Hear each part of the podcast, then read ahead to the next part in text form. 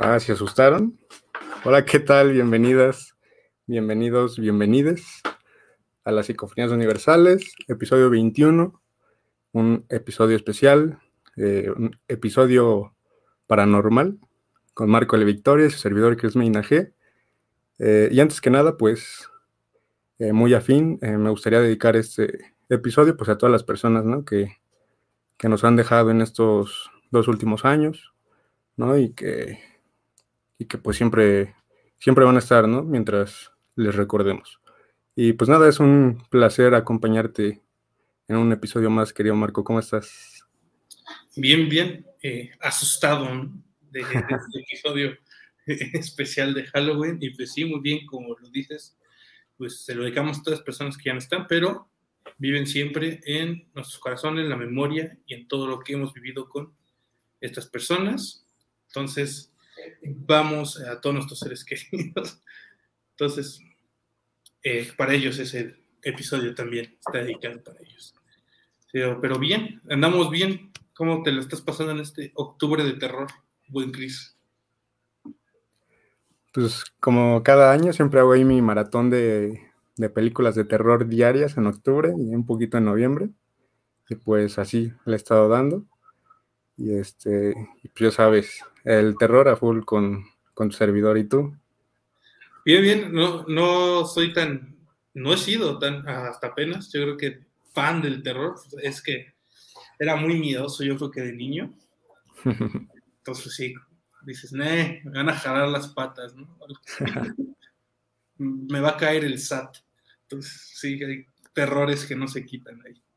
Pero, pues, Cris, cuéntanos qué, cuál ha sido tu película del mes que has visto que dices, esta es la que más me ha dado miedo.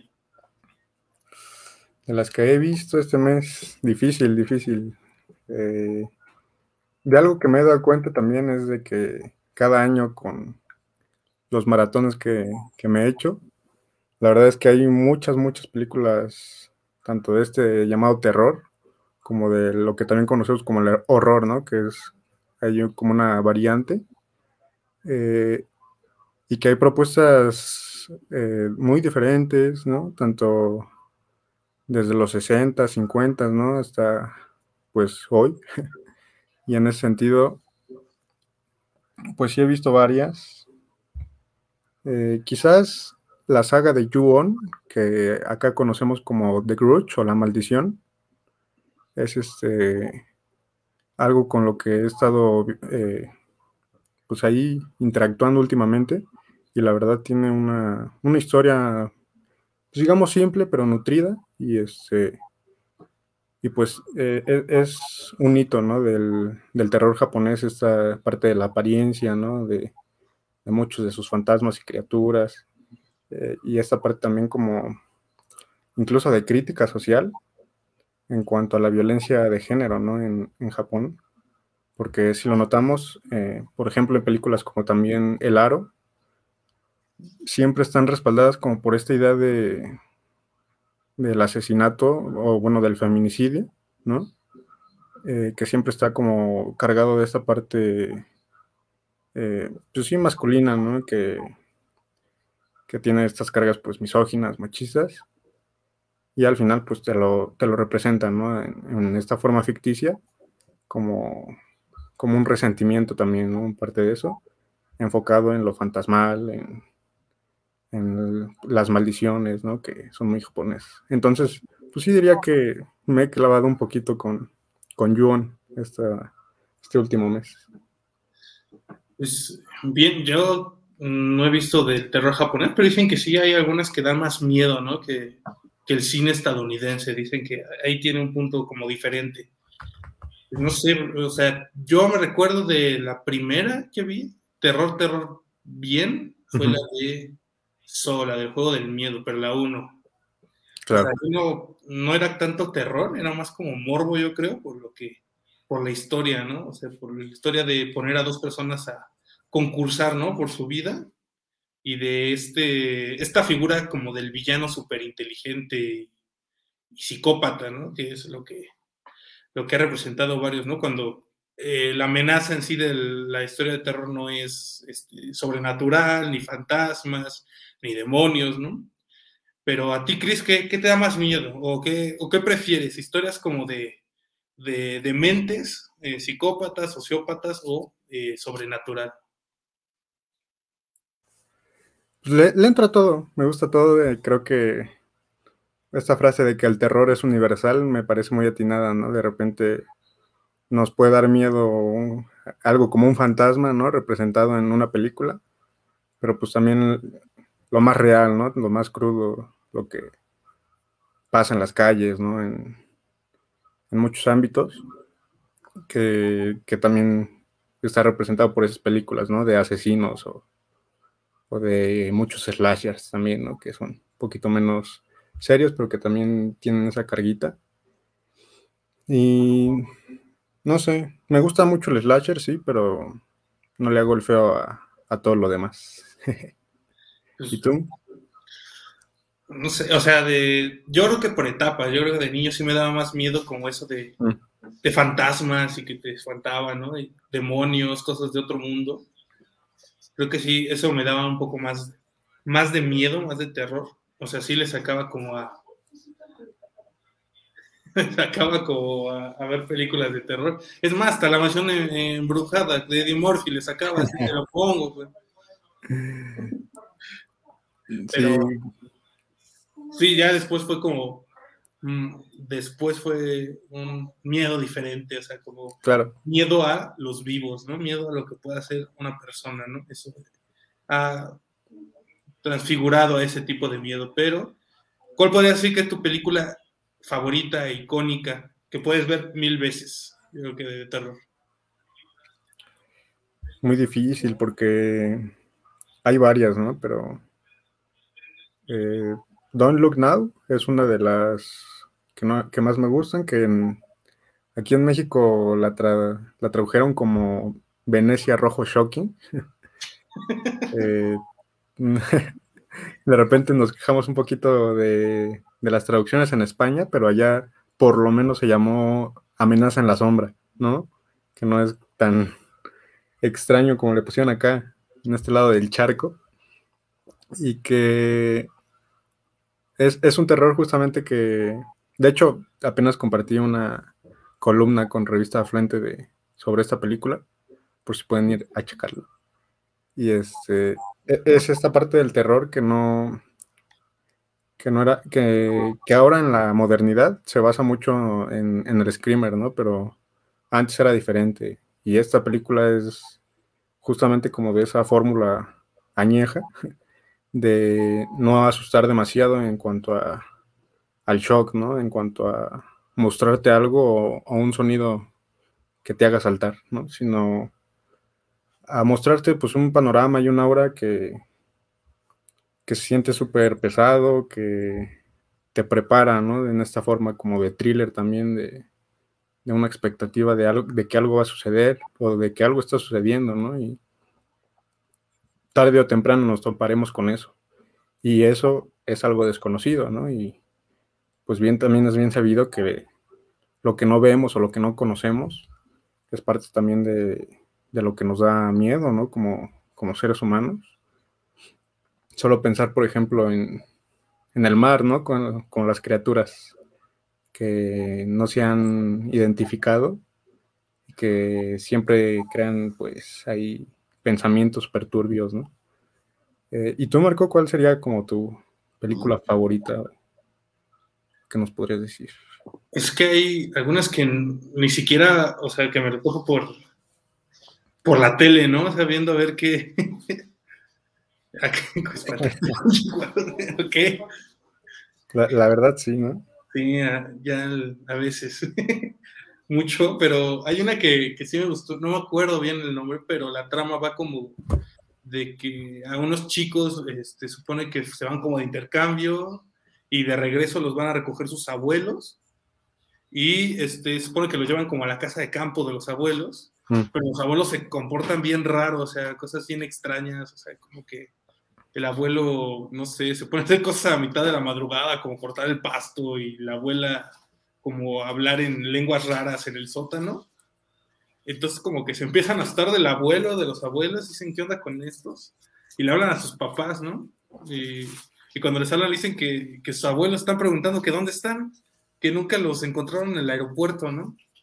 Entonces se enteran, o ese es el plot twist que te empieza a dar como más miedo aún, como que los recogieron este, dos personas así mal de la cabeza, y, no me acuerdo bien del nombre de la película, pero sí te, te saca de, de, onda, o sea, te, te, pone incómodo más por, porque es subvertir, ¿no? Un poco sobre la figura de los abuelos, como que siempre es como muy dulce, muy de, de amor, de cariño, y subvertirlo así de esa manera, como que hacen cosas que te ponen muy, muy incómodo. Entonces creo que es una de, de las que sí me gustaron de terror.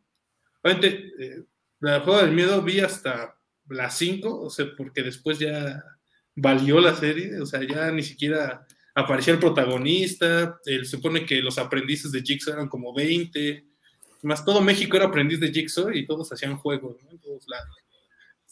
Entonces, no, eh, pero sí me gustó bastante la 1, la 1 me gustó bastante.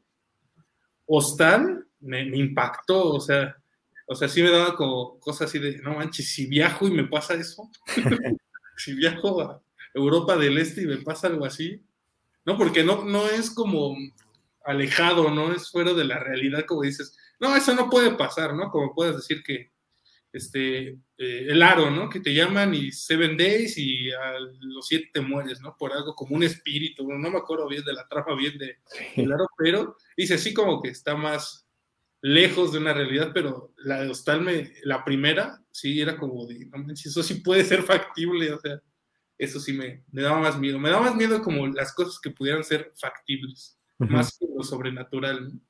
Ya, si te espantan en la noche, le dices groserías y tu Biblia y ya, ¿no? Así, técnica mexicana para combatir demonios, ¿no? Varias, ¿no? Y que, hemos tenido de repente también medio cargado a esa parte como de brujería, pero también como de tradiciones y costumbres que quién sabe de dónde salieron, ¿no? Como eh, la sal y cosas así. Esta película que mencionas es The Visit, me parece, o Los Huéspedes. Ándale, creo que es esa, sí. Esa sí, me... porque el abuelo sí te incomodaba bien, bien cañón, o sea, como que hacía cosas bien raras, babeaba, se le iban los ojos como, como en blanco y hacía como si fuera como rito satánico, pero no, o sea, estaban mal de la cabeza. Lo que te explican es como que se escaparon como de un hospital psiquiátrico y como que llegaron a la casa de los abuelos y se apropiaron de su vida, o sea, como dijeron, se la creyeron, entonces fue como, sí me sacó de donde me sacan como cuando hay un plot twist interesante, entonces sí me, sí me da miedo. Ah, lo que mencionas de la brujería aquí en México, que sí está como más arraigada, sí está, está interesante, pero creo que van a pasar coco las... Mientras no sea el coco, todo bien, ¿no? Coco da miedo, ¿no? Pues un poquito, ¿no? Esta parte de los seres vivos y de los seres cercanos y queridos, eh, pues falleciendo, sí tiene su... Yo creo que más de niño te puede impactar, ¿no? O sea, como, claro. como que te digan, tales días vienen los muertos a visitarnos, es como, ok. si te portaste mal, te van a jalar las patas. no, sí, pero, o sea, creo que ya sacaron una película que se llama, con la protagonista de Gambito de Dama, que se llama eh, La Bruja, ¿no? O, The Witch. que ahí sí trataron de manera interesante como la figura de la bruja. Entonces creo que esa, esa también me gustó, puede ser.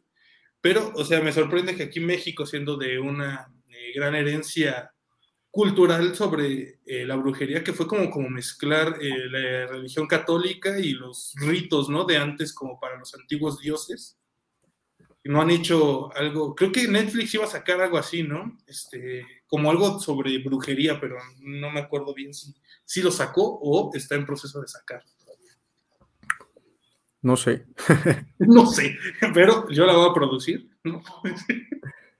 es que Netflix saca muchas, tantas producciones que de repente les pierde un poco la pista, pero también últimamente ha dejado mucho que desear, sobre todo en esa parte del del terror. que producen ellos, ¿no? ¿no? a lo que tienen, digamos, rentado, sino a lo que producen sí ha dejado mucho que desear. Y mira, el buen Leo Mora nos pregunta si se nos ha subido el muerto. Cris, contesta tú, tú primero. Eh, ¿Tu compa el muerto se te ha subido? Mientras no sea el burro. No. no, la verdad es que no. O sea, a lo mejor no me he dado cuenta o no sé, pero no, no he tenido este tipo de, de situaciones de parálisis del sueño, ¿no? ¿Y tú?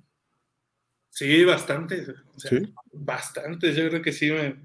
O sea, ya leyendo, obviamente, este, decías, ¿no? Que es como conjuntar el estrés y otras cosas, ¿no? Como, como que es tu cuerpo queriendo trabajar, o sea, queriendo estar haciendo cosas, pero tu mente dice, eh, no, ya es hora de dormir, ¿no? Entonces, como es raro.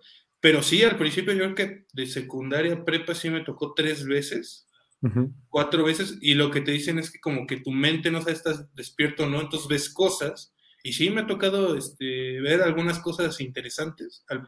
Al, principio sí era como de, de, asustarte bastante, ¿no?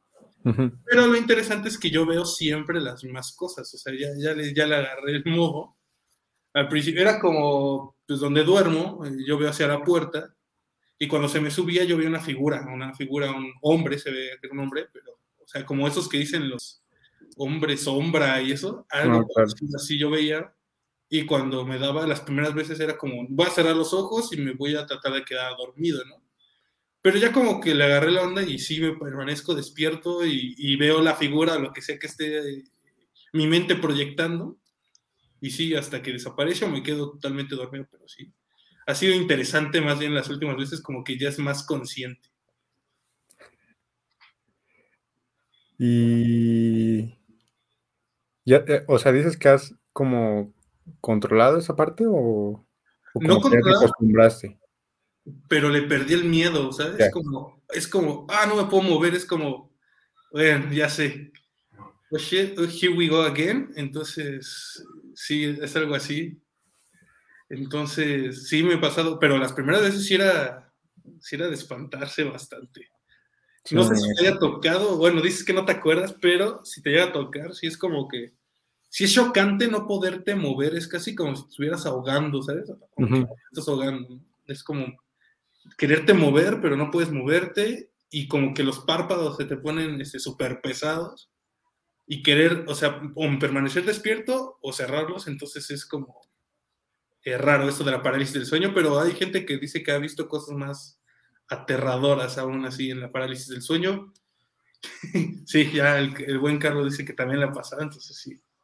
¿Y tú, buen Chris, retomando la pregunta del público, ¿pones ofrenda o no pones ofrenda? Pues de repente mi familia ponía, mucho sobre todo cuando era más pequeño, y como que más para acá es a veces, ¿no? a veces sí, a veces no.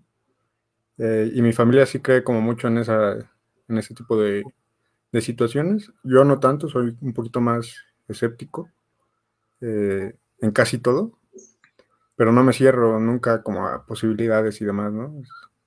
un poquito agnóstico en cuanto a creencias. Eh, ver para creer, pero si no he visto, no tampoco soy mente cerrada de no existe, ¿no? Porque que tantas personas sí crean, pues te, deja algo que pensar, ¿no? Sí. tú? Me hacía ilusión de niño, ¿sabes? Como que de niño es como las, estar muy apegado a las tradiciones y te hacía obviamente ilusión, ¿no? Ser parte de, de una tradición, como el sentido de pertenencia de la comunidad de, ah, vamos a comprar la fruta, comprar el pan de muerto, hacer comida. Yo creo que en mis primeros años eh, sí lo hacíamos, pero eh, sí es algo como que he querido retomar, pero a veces es como el tiempo y otras cosas, estás pensando en otras cosas, haciendo otras cosas y pues no, no, no he hecho últimamente, pero sí me gustaba, me gustaba de niño poner eh, la ofrenda, estar muy en contacto como con esas tradiciones Igual, pero obviamente conforme creces te llega este sentimiento como de escepticismo, de, poner todo en duda, más que nada, yo creo que la juventud te pasa eso. Pero quiera, eh, creas o no, o sea, creo que eh, es generacional, más bien cambiamos creencias por otras creencias, porque siendo nuestra generación creo que de las más agnósticas o no tan practicantes en ciertas cosas, la has sustituido, por ejemplo, con astrología, esoterismo, ¿sabes? O sea, es como, como que cambian el sistema de creencias un poco. O sea, yo no sé muy bien en, la parte teórica sobre el fenómeno social, pero es lo que he visto un poco. Y sí, este, también hay cosas interesantes con el esoterismo, ¿no? Y tiene que ver mucho con esta parte de la muerte, ¿no? Eh, que es algo que como seres humanos pues tenemos garantizado prácticamente. Y pues a muchas personas, yo diría que a la mayoría, pues por lo menos de repente alguna vez al pensarlo, pues puede venir obviamente sentimientos negativos y entre ellos pues el propio terror, ¿no? El propio miedo. Entonces, pues sí encuentro como en esta parte cultural social un escaparate de eso, ¿no? Como un colchón que, que les permita tranquilizarse, ¿no? Eh, creer que hay algo más allá de la muerte y que no todo se termina como aquí, ¿no? Entonces creo que parte de eso pues es seguir creyendo en, estas cosas, que también es válido, ¿no? buscar pues cierta paz, digamos. Y más bien, eh, eso es como lo generalizado, como el humano en sí, pero como que pasa algo muy peculiar en México. Más bien hay una situación especial con, con la muerte aquí en México. Bueno, yo ya, o sea, lo habíamos tenido como en claro desde niños, ¿no? Que estamos como ese de el mexicano se ríe de la muerte, el mexicano se burla de la muerte, o no le tiene miedo, ¿no? Como en varias leyendas, como que el, valiente, el mexicano, la mexicana que se enfrenta a la calaca, ¿no? La muerte.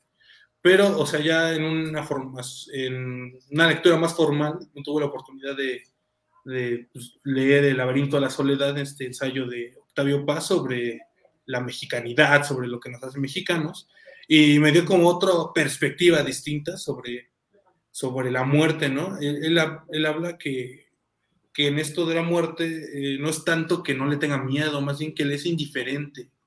Eh, al mexicano le es indiferente la muerte, derivado de una indiferencia hacia la vida, ¿sabes? Es como, como que el mexicano sí ve como esa indiferencia hacia la vida y se traduce en una indiferencia hacia la muerte. Como, ah, él lo veía y eso fue escrito en 1950, o sea, pudo haber cambiado ya este, totalmente la estructura de pensamiento, pero se basa como en las raíces eh, los antecedentes del mexicano, el, shock de la conquista, todo eso. El mexicano se ve como abandonado por sus dioses, ¿sabe? En ese, en ese shock que tuvo cuando llegan los españoles, nos conquistan, y ve que los dioses prehispánicos no le responden, ¿no? A este ser que es el, mexicano en proceso, porque antes era prehispánico nada más, no era un mexicano, mexicano hasta que se junta con el español, o eso tengo entendido. Entonces ve a un mexicano eh, abandonado por sus dioses, eh, entonces empieza como esa indiferencia hacia la vida, ¿no? Entonces eso, eso me pareció muy interesante, no sé cómo, cómo lo veas tú, mi buen Cris, sobre este tema, sobre el mexicano y la muerte. Pues ahora que lo mencionas, hace poco tuve el chance de leer ahí un poco sobre este, México Tenochtitlan en, en cuanto a estos temas y encontré algo muy interesante en cuanto a que este como sentimiento de abandono por parte de los dioses.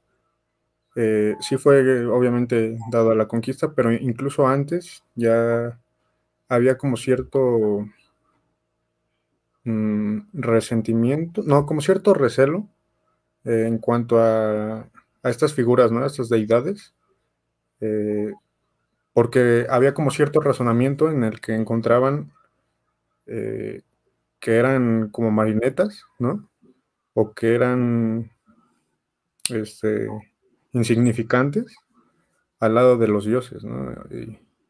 o sea, sí había este tipo de, de pues, reflexiones ya en la, en la México Titlan de antes de la conquista, ¿no? Entonces, pues supongo que sí es algo muy arraigado, ¿no? A nuestras tierras y de alguna manera pues se ha arraigado en cuanto a las personas a lo largo de los años, en cuanto a esa, esa parte de, de ¿cómo, ¿cómo, decías? De... Pues, eh, como una indiferencia, ¿no? Bueno, él lo ve como indiferencia. Eso es. Que lo hemos como escondido aún, no le tengo miedo a la, a la muerte, ¿no? Pero, o sea, comparando a los eh, mexicas y las demás este, eh, pueblos del México prehispánico, si lo comparamos con los eh, pueblos nórdicos, los vikingos, mm. ellos sí tenían como un, no tenían miedo totalmente, ¿no? Pero debido a su mitología, ellos creían que morir era el mayor honor porque iban a conocer a sus dioses y iban a estar en el, este salón, el Valhalla, ¿no? Que iban a estar preparando para el Ragnarok, que es el, apocalipsis vikingo, ¿no? Y, cuando lo comparamos con el mexicano, sí es, es distinto, ¿no? El mexicano sí le, no es de que le tenga miedo, ni que sea valiente ante la muerte, y en eso yo concuerdo un poco con Paz. No es como que le da igual, o sea, llegó a ese punto en donde obviamente tenemos un antecedente como pueblo, tenemos un antecedente social, lo que habíamos comentado de los dioses eh, y el posible, bueno, el sucesivo sometimiento por parte de, los, de esta cultura hispánica, pues sí le dio como un de mi existencia le da un poco igual a los dioses, ¿no? Entonces, esto fue un poco de, de, nuestra relación con la muerte, pero ahora, eh, Cris, vamos con, ¿me habías comentado alguna vez que te había pasado algo raro, algo extraño, algo ahí paranormal, vamos a llamarlo? Entonces, no sé si quisieras eh, contárnoslo o compartirnoslo. Pueden dejar en comentarios también algunas de sus este, experiencias paranormales y las estaremos leyendo aquí. Correcto. Eh, pues te digo que esa parte escéptica de mí, pues se basa mucho en que prácticamente no he tenido como experiencias tan cercanas a esta parte ya sobrenatural, ¿no? O paranormal per se. Eh, pero sí he tenido como ahí un par de cositas que aunque no son, digamos, explícitas, no me sale acá este Chucky, ¿no? o Freddy Krueger que está acá atrás de mí. Pues la verdad es que sí, sí he tenido, ¿no? Hay como estas, e, estos sucesos que, recuerdo y que sí me han sacado un poquito de onda. Y pues la verdad escribí un poquito como de una de esas experiencias. Eh, la compartí ahí en un cursito que estoy tomando con Revista Soles. Eh, y va a, va a, salir en un dossier, eh, pero pero puedo compartirlo, ¿no? O, tal vez nada más así, tal vez para que no nos eh, eh, quite la sorpresa de ese escrito que has armado, pues nada más como más anecdótico, tú nos lo cuentas así, como lo recuerdas, y, y esperamos la adaptación, ¿no? Y después la película. La película. Pues básicamente estaba yo acá en, en mi colonia, ¿no? En la poderosa Consti. Eh, no, no me acuerdo cuántos años tenía, debieron ser como unos 15, 16, este, por ahí. Y estaba caminando con unos compas. Estaba caminando con unos compas. Eh, era más o menos, no sé si esta hora exactamente, pero el, el, sol ya estaba un poquito alejado, ¿no? Más o menos. Ya era, no era de, no era de noche, pero tampoco había sol, ¿no? Digamos que era el atardecer, acá en este lado. Eh, y nos despedimos, ¿no? Eh, en una calle. Ellos se fueron para otro lado. Y yo estaba como a, ¿qué será? 10 minutos de mi casa, ¿no? Entonces, este, pues, caminando, ¿no? La verdad nunca ha sido como un lugar tan inseguro, pero pues sí, ya, se, ya iba a oscurecer, pues está en París es peligroso, ¿no? Entonces, de repente me topé con una casa que tiene pues una reja, ¿no? Que deja ver, digamos, esta parte interior de, ella. Y eh, estaba conformada como por dos pisos, pero el piso de arriba era como, eh, como el techo prácticamente, ¿no? Pero estaban las escaleras ahí mismo en, en el patio, se podía ver. Y había eh, como juguetes ahí esparcidos, pero era una casa rara, ¿no? Porque esta parte de la mala vibra, ¿no? Cuando algo, algo se siente pesado, aunque no sea paranormal o no sé, pero eh, que algo te da como ahí mala espina. Mira, ya hasta me puse bien oscuro. Eh, y, y, eso me daba, ¿no? Como que traía algo esa casa, porque aparte se veía muy sola, ¿no? Como no sé si abandonada o así prácticamente de plano eh, descuidada, pero igualmente no parecía haber nadie, ¿no? Ahí adentro. Y en las escaleras me acuerdo que había una muñeca así, este, sentada, viendo hacia mi dirección. Pero una muñeca, pues grande, o sea, tamaño niña prácticamente, ¿no? Y, no, era no era muñeca de trapo, no era algo que, que, no, que no transmitiera ¿no? cierta personalidad. Era una muñeca que sí tenía como su forma y, su figura y así como de niña. Y pues la verdad me quedé ahí pasmado, ¿no? Como, como si me estuviera reteniendo ese, ese lugar, ese espacio y esa imagen, como que me estaban ahí agarrando y no me dejaban irme, ¿no? De alguna forma también fue como, supongo yo, asombro de ver eso, ¿no? Que, me dio pues cierto repelús, la verdad, ¿no? ver ahí una muñeca en medio de unas escaleras de una casa que parecía, si no deshabitada, por lo menos muy descuidada. Y aparte que se veía que no había nadie, ¿no? Por lo menos en ese momento. Pues yo así miraba a los lados y ya no había gente, ¿no? no es como que sea una calle tan transitada esa eh, que recuerdo, pero, pero no había nadie no pasaba nadie. Y pues ya nada más este, pasaron varios minutos y me fui, pero me fui corriendo a mi casa, ¿no? Porque sí me había dado como cierta cosa. Y pues ya, este, básicamente fue eso. Digamos que no fue algo paranormal, pero fue algo que para mí se sintió como algo raro, ¿no? Algo que no, pues que no vivía en mi día a día. Y pues esa casa sigue ahí, eh, de repente también he pasado pero no he visto, no he vuelto a ver esa muñeca. Eh, de hecho, de hecho creo que los compas con los que eh, andaba justamente ese día me acompañaron como que será una semana después, más o menos, a ver si seguía, ¿no? Pero no, ya no estaba la muñeca. La casa sí, ¿no? Ni modo que ya no está, ¿no? Pero sí, la muñeca ya no la he vuelto, no la he vuelto a ver, pero yo creo me voy a dar un paseo próximamente para ver. A ver si sigue ahí. A ver si sigue. Parte 2. ¿Qué es eso que está detrás de ti, Es el Freddy Krueger. Pues, o sea, también he tenido como mm, experiencias eh, distintas, este, que sí te ponen, ¿no? Los pelos de punta, ¿no? Cuando, cuando estás, pues esa ocasión, pues no sé mucho que ¿qué será? Cuando entré a la prepa, más o menos. Pues eh, mi familia se ha ido, yo me quedé en la casa. yo creo que quedé haciendo tarea o otra cosa. Yo me quedé solo en la casa. Y sí, era como ya de tarde, noche, eran como entre las 5 y ya las 6 de la. Entonces, pues llega un momento en que ya te, te aburre estar haciendo tarea y dices, ah, voy a hacer otra cosa, ¿no? Y como que me fui a acostar a mi cama y dije, voy a estar aquí un rato, ¿no? En lo que termino mi tarea, ¿no? Y de repente en la parte de arriba de mi casa, en la planta superior, eh, se escucha cómo se azota la puerta del baño, se azota y digo, ah, pues no manches, si está haciendo un buen de viento, va a llover, pues seguramente fue eso, ¿no? Pero ese que se azota y se cierra, ¿no? Ya se quedó cerrado. ah, bueno, ya fue eso, ¿no? Entonces sigo haciendo mis cosas, celular, lo que sea, y se azota otra vez, o sea, se vuelve a azotar, pero con la misma intensidad, no como que se abrió y se volvió, o sea, como si lo hubieran literalmente abierto y vuelto a cerrar.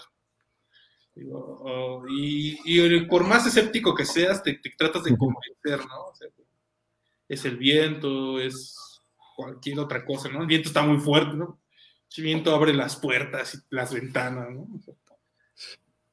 y, y, lo peor es que cuando me acerco como para subir las escaleras, se vuelve a azotar, o sea, se, se volvió a azotar una tercera vez. Y digo, él no voy a, no voy a, o sea, iba muy decidido a subir.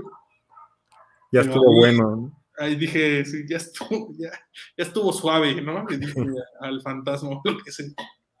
Y, Y, de, y dije, pues me voy a salir, ¿no? Eh, ya al jardín, me voy a ir, pues, voy a dar una vuelta. Ahí, te, ahí, le encargo la casa o lo que sea. Señor fantasma. Y cuando iba a abrir la puerta, se vuelve a azotar una cuarta vez. Entonces dije, no, ¿sabes qué? Mejor me quedo aquí. Y, y, y, cuando me quedé, pues le empiezo a hablar a mi mamá y le marco, o sea, como, oye, ¿sabes qué? Estoy muy asustado, ven, ven por mí. Pero con, no entraba la llamada, o sea, la estuve tratando de, de, localizar como cinco o seis veces y no entraba. Pero es que ya no se azotaba así, o sea, se empezó a azotar muy seguido, o sea, muy constante, como así, o sea, se empezó a azotar muy feo. Uh -huh. Entonces yo nada más me salí, me quedé en la entrada y dije, aquí me voy a quedar, aquí no me puede hacer nada. Sí, o sea, pensando como, ah, sí, al aire libre no me va a hacer nada alguien que está allá adentro, ¿no? Y, y, cuando ya llegaron por mí, este, pues ya les expliqué más o menos y estaba cerrada, o sea, estaba cerrada la puerta, o sea, no, no había forma de... Uh -huh. Y hasta repet, repetimos como pues, el experimento, ¿no? Vamos a repetirlo como claro. si hubiera. Y sí, no daba el mismo sonido ni la misma intensidad y yo creo que es lo, la cosa más extraña que me ha pasado. Eso y de más pequeño uh -huh. tenían una muñeca, ¿sabes? De estas nenuco Yeah. El bebé, ¿no?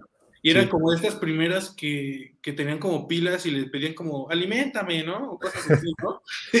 Dame leche, no sé, algo así. Muy realista, ¿no? Muy realista, sí. El caso es que como que si la cargabas, este, hablaba, ¿no? El caso es que te juro que por, por lo menos como dos o tres meses se prendía eh, por lo menos un sábado o un domingo en la noche. Eh, bueno, ya atacaron al buen Chris. Ya me poseyeron, no, espera. La ah, ya valió. Entonces, te digo que así como dos o tres meses, eh, cada uh -huh. fin de semana se prendía la muñeca y pedía que la alimentara si era de noche y tenía, teníamos un baúl de juguetes y dijimos, no, ya la vamos a enterrar entre juguetes, ¿no? Para que ya no nos haga nada. Sí. Pero de todos modos se escuchaba, era de noche y se escuchaba como, aliméntame, o cosas así. Y, y así de no, ¡Ah! Y lo peor es que cuando por fin tuvimos como el valor de revisarlo, no tenía pilas. Sí, eso, con, con esas dos historias sí son las, las que más me ha pasado. Creo que podemos concluir dos cosas, ¿no?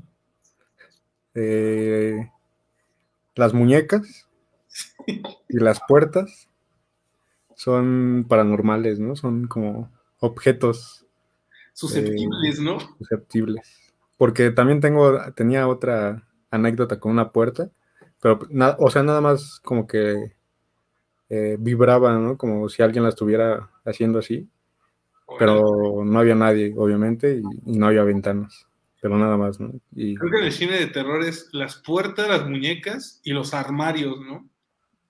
Los armarios, un poquito. Yo tenía eh, un primo que aseguraba que, que, cuando jugábamos a las escondidillas, este, a las escondidillas, se metió en un armario y juraba que alguien le había agarrado los pies o del, brazo, o sea, que era como un armario con mucha ropa, y él aseguraba que en una ocasión que jugamos, porque la casa era muy grande, ¿no? Y además, este, además de grande, tenía como mucho eco y estaba como muy, muy en silencio siempre. Entonces, nos, yo me escondí como en la parte de afuera, que hay una pileta, hacia atrás de la pileta, dije, un genio, dije, ahí no me van a ver. Y los demás como que se escondieron en otros lados, ¿no? Más comunes, el baño, este, abajo sí. de una mesa, lo que sea. Pero él dijo, pues ahí no me van a encontrar porque hay mucha ropa era como ropa muy antigua de hace, que hace años no usaban este, mis parientes uh -huh. y se metió y, y, llega como muy astado y dice no es que alguien me agarró del pie y del brazo y dijimos sabes qué vamos a ver los teletubbies vamos a hacer otra cosa ya no vamos a jugar a esto pero sí eso eso es otra o sea yo no lo viví pero me tocó cuando lo contó en primera persona y, y esa puerta no ha vuelto a, a ser de las suyas de repente, o sea, de repente ¿Sí? como que sí no hay este, tanta viento ni lluvia, pero sí de repente se cierra y se abre. O sea, ya sabemos que ahí anda. Se me hace que era carpintero o algo así el fantasma. Y dijo, voy a si, si funciona.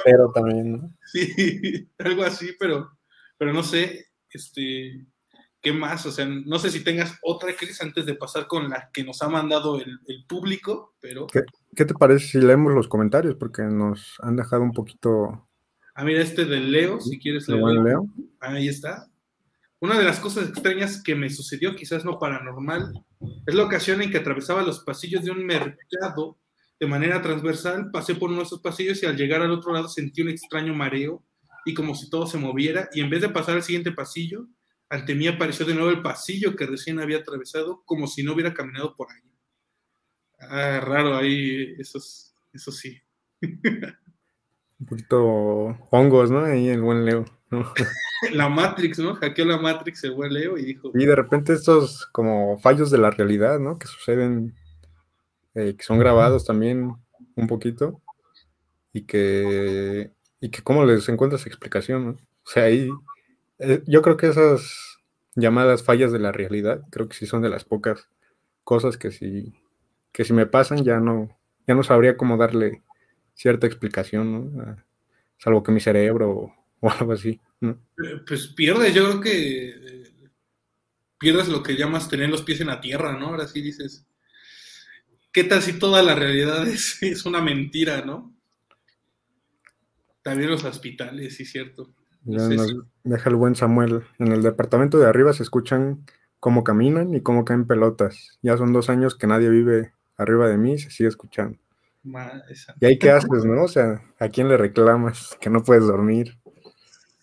que, no te dejan hacer algo, ¿no? Pues imagínate, dos años que nadie viva allí sí, o sea, está cañón. Pero sí, no. Este, el hospital. Bueno, en la secundaria este, te juntas con malas compañías, ya sabes. Pero, o sea, me contaron. Sí. Eh, se metieron alguna vez a una propiedad abandonada dos de mis compañeros en la secundaria. No voy a ventilar quiénes. Por si todos lo están buscando, ¿no? no, se metieron a una propiedad privada y pues sí dice que la vibra era muy extraña, ¿sabes? Como pesada, ¿sabes? No sé, es, sientes, ¿no? Como cuando sabes que hay algo oscuro por ahí. Era una obra negra y, y juran que de repente como que se hizo de noche y eran como las 3 de la tarde, o sea que ellos sintieron así como que se fue la luz totalmente del exterior y y como que por más que caminaban alrededor de la casa no podían salir de ahí y, solo como que se rompió ese, no sé si hechizo, encantamiento, no sé qué les pasó ahí. Eh, pues los policías este, fueron, los, agarraron y dijeron que pues, en propiedad privada, pero pues sí, este, grabaron un video, de hecho, estaban eh, caminando por, ahí y de repente se pone como oscuro y ya. Pero, y ya. Ah, llegó otro. Y si a mí de pequeña jugando con mis hermanos me metí un ropero para que no me encontraran y al salir para ser la ganadora sentí como que me agarraban del suéter y no me dejaban y empecé a gritar como ya suéltame, suéltame, ya no juego. Y cuál fue mi sorpresa que me atoré con un gancho. me fierro en mi blusa. Sí. También pasa, ¿no? La mente te juega también este, malas jugadas, ¿no? Malas pasadas. Claro. Y más si acabas de ver una película de terror, ¿no? Oh. Todo toma un nuevo, un nuevo significado totalmente, ¿no? Pero no sé, o sea, antes, o sea, de pequeño sí me daba como mucho miedo los. Es que la oscuridad del silencio, no sé, a ti como que qué te daba miedo de pequeño, pero el silencio era como que lo que más me daba miedo, aparte de, la hora de la oscuridad. Yo creo que ahorita ya. Ya no tanto, o sea, como que le empieza a dar cosas racional de, ya, ni modo que venga, o sea, habiendo de 7 mil millones de personas, va a venir un fantasma a mí, ¿no? con tu aburrida vida, dices, sí, a ti te va a molestar, ¿no? Te toca. Te toca.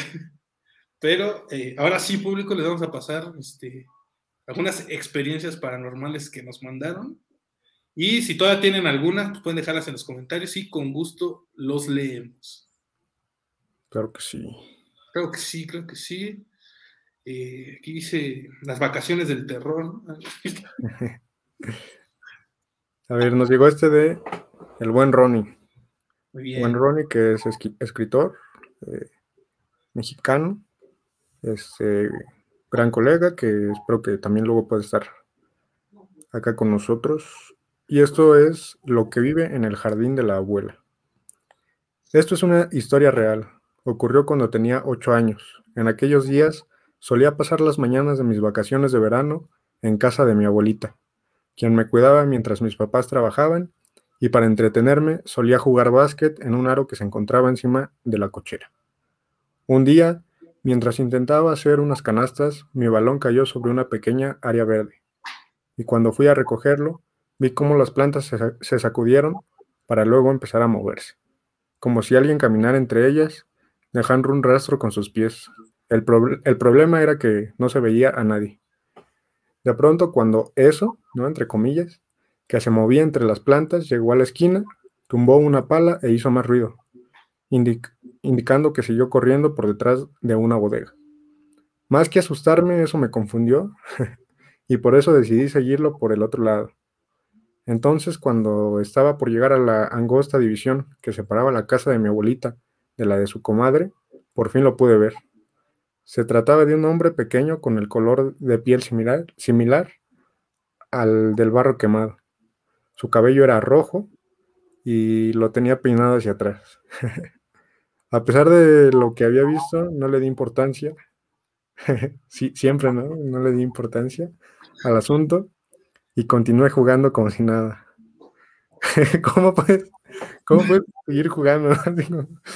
Eh, pero no fue hasta dos años después, cuando mi mamá le contaba historias a mi, a mi hermano, fue que lo recordé. Eh, pues ella le contó que cuando era niña jugando con mis tíos, lanzaron un cohete a la misma área verde, de la cual salió un, hombrecillo con características similares, que muy molesto les gritó varias cosas en un lenguaje desconocido antes de salir huyendo a gran velocidad. Cuando le conté mi historia, los dos nos sorprendimos, pues una cosa puede ser la imaginación de un niño, pero otra muy distinta es el testimonio de dos eh, que con años de diferencia vieron la misma cosa. Pues ahí está el buen Ronnie. Híjole. Fíjate que esa es de las cosas que sí me dan repelús, eh, esta parte como de lo pequeño. No en cuanto a, a unos 60, ¿no? Unos 50, sino a lo pequeño en, en, el sentido como de duendes, como de chaneques, ¿no? o sea, ese tipo de cosas sí me da como... Cosa como cosas así, no sé, tengo algo ahí especial de, si veo algo chiquito así caminando, que no sea una rata o algo así, sí, sí me da miedo. Sí, aquí dice un demonio, eh, apas, a ver, y seguir jugando, ¿no? Ni modo. no le di importancia, ¿no? Típica Pero cuando no le das importancia es cuando necesitas darle importancia. y, lo peor es que dicen, ah, qué tontos son los de las películas de terror, ¿no? ¿Por, qué no se fueron si vieron que había algo extraño ahí? También nosotros, ¿no? De, ah, no, algo bien extraño, vamos a ver qué es, ¿no? y, lo peor es lo que dice, sí, veo que era como algo fuera de este mundo y dice, ah, bueno, vamos a seguir jugando, ¿no? que bueno, también cuando eres niño, pues a lo mejor la realidad pues es, es difícil, ¿no? de comprenderla como un adulto lo, haría, ¿no? De repente, pues uno mismo puede olvidarse de muchas cosas que a lo mejor cuando eras niño era una realidad, ¿no? Y ahora parecen cuentos o fantasía. Y tómala, y aquí pasó que, también un adulto eh, recordado, ¿no? Ese, ese suceso. Como desbloquear, ¿no? Los... los, Has eh. desbloqueado una historia alternativa, ¿no? Mm, no, no, no he jugado. No quería abrir puertas que luego no podamos cerrar. Pero no. ¿Tú, Chris, has jugado el Charlie Charlie o la Ouija o algo así? La verdad sí. Sí. Pero hace unos años. O sea, quizás secundaria. Pero no, o sea, nunca pasó nada. O sea, supongo que sí te da como cierto miedo, ¿no? Esta parte de abrir puertas o que te caiga una maldición. Mm, pero pues, cuando eres joven, la verdad es que eh, creo que esta parte como de rebeldía o valentía incluso, eh, te hace hacer las cosas, ¿no? Como un poco impulsivas. Y al final de cuentas, hoy sí volvería a jugar, porque como no, no sé. No le di importancia y voy a sí, pues esa parte, ¿no? De que no he visto nada, entonces eh, no, digo que no exista, pero. Yo digo que jueguen la Ouija con eh, cuadros, ¿no? Con cuadros. no, pues nada más con el cuadro. Nada más con el cuadro ya ves cosas, dice. El buen Carlos Bautista eh, nos envió una historia ahí. Dice, saludos a todas y a todos quienes nos están este, acompañando en esta tardecita de Halloween. Y el buen Carlitos dice, mi mamá cuenta que cuando era chiquita estábamos en el cuarto que rentaban y de pronto le pregunté a mi mamá que quién era el hombre que estaba sentado en la esquina de la cama. Obviamente no recuerdo por qué, porque era muy pequeño, pero dice mi mamá que después supo que en ese cuarto se suicidó un hombre. Tómala. Tómala. Oye, mamá, ¿por qué siempre cenamos con este hombre que no conozco? es tu papá, ¿no? Sí, sí, es, es que ahí está, bueno, lo que hablábamos antes, ¿no? De la muerte, por lo menos al mexicano sí es como, ah, para saber, ¿no? o sea, si hay algo ahí es como, ah, mm. eh, bueno. sí, porque aquí comenta el Samuel, volvemos a lo mismo, al mexicano le da igual la calaca, ¿no? Sí. sí. Tenemos una, si es que nos escuchan de otros, de otros países que nos sintonizan, este, sí, este, aquí en México sí les da muy igual la muerte, entonces es difícil asustar a la población en general. Aunque sí tenemos creencias este, medio raras, ¿no? Como que los búhos son brujas. Pobres búhos, ¿no? Sí, no hagan, maltrato animal, ¿no? De repente, por nada más la superstición, pues tampoco se vale, ¿no? Sí, ¿no? Y tampoco, también esta parte de usar animales, ¿no? Como para lo místico, es un poquito, poquito grave, ¿no? Bueno, pero también caemos ahí en un poquito de, de esta parte, pues, de que se consume, ¿no? Día con día y hay mataderos que son igual de crueles o peor. Así que, pues bueno, ¿qué hacemos, no? ¿Te acuerdas de, de la fiebre de las creepypastas como en secundaria, buen Chris? Como fiel amante del terror, por supuesto con el buen, con mi buen amigo Chucho, así, le decíamos. Este, nos la pasábamos platicando de creepypastas ahí en el, en el salón de la secundaria. Y sí me acuerdo que había unas que de plano no dejaban dormir, ¿no? Que, que para quien no sepa, pues las creepypastas eran como historias de terror, pero modernas, ¿no? Digamos, y que de repente estaban basadas que que en, este, una serie animada, que en una serie como tal, que en videojuegos, ¿no? Que en películas, ¿no? Está esta de, de Sonic, ¿no? Punto X, el juego maldito de Sonic, el juego maldito de Zelda. El episodio perdido de Bob Esponja, ¿no? El, el suicidio de Calamardo, ¿no? El suicidio de Calamardo también. Y bueno, como dice el Sam, este, unas hicieron muy famosas como Slenderman, que ya esta película se este, le hicieron, ¿no? Y también es canon la del suicidio de Caramardo, ya hasta ah, ocupó la imagen para un capítulo, ¿no? Como medio. Bueno, ese episodio de Bob Esponja está bien tétrico de por sí, o sea, el que hicieron canon, el que hicieron después, como que Bob Esponja ve cosas raras, ¿no? Como que se. No, no lo he visto, pero sí he visto el fragmento donde sale justamente esa del, del suicidio de Calamardo. Bueno, si no, eh, para los que no conozcan, ¿no? Supongo que la mayoría, ¿no? Pero el de Suicidio Calamardo es una historia en donde, según cuenta, un producto, era un caricaturista, ¿no? De Nickelodeon, que supone que ya no trabajaba ahí, pero cuenta que este, cuando estaban sacando un episodio de, este, pues, nuevo de Bob Esponja, se encontraron como con unas cintas o con este, algunos, eh, un episodio ya hecho, y cuando se lo empezaron a ver, empezaron a ver como que entremezclaban este, este, imágenes de Bob Esponja, y de por sí la historia que ocupaba Bob Esponja era medio tétrica, como que Calamardo estaba súper triste y se quería suicidar, y mezclaban esa historia con fragmentos como de un asesinato, ¿no? Algo así, algo. Entonces sí era, pues para nosotros de secundaria sí era como, ya, no sé, sí, daba miedo. Pues de, hecho hicieron una recreación, ¿no? Me parece ahí en YouTube, como de, del capítulo, y la verdad es que sí te deja ahí, incluso hoy por hoy, pues sí es como raro, ¿no? Porque era algo de jugar con, los personajes de tu infancia y adaptarlos a un mundo gore o tétrico que, que sí, sí daba cosa. Y esto también tiene sustento porque eh, sí hay casos reales de episodios, digamos, perdidos o de broma que entre los mismos creadores han llegado a ser, que juegan con esa parte de, de la violencia, ¿no? Por ejemplo, está el caso de Rugrats, Mm. que sí hay un capítulo como tal, está el script, eh, pero sí es real, ¿no?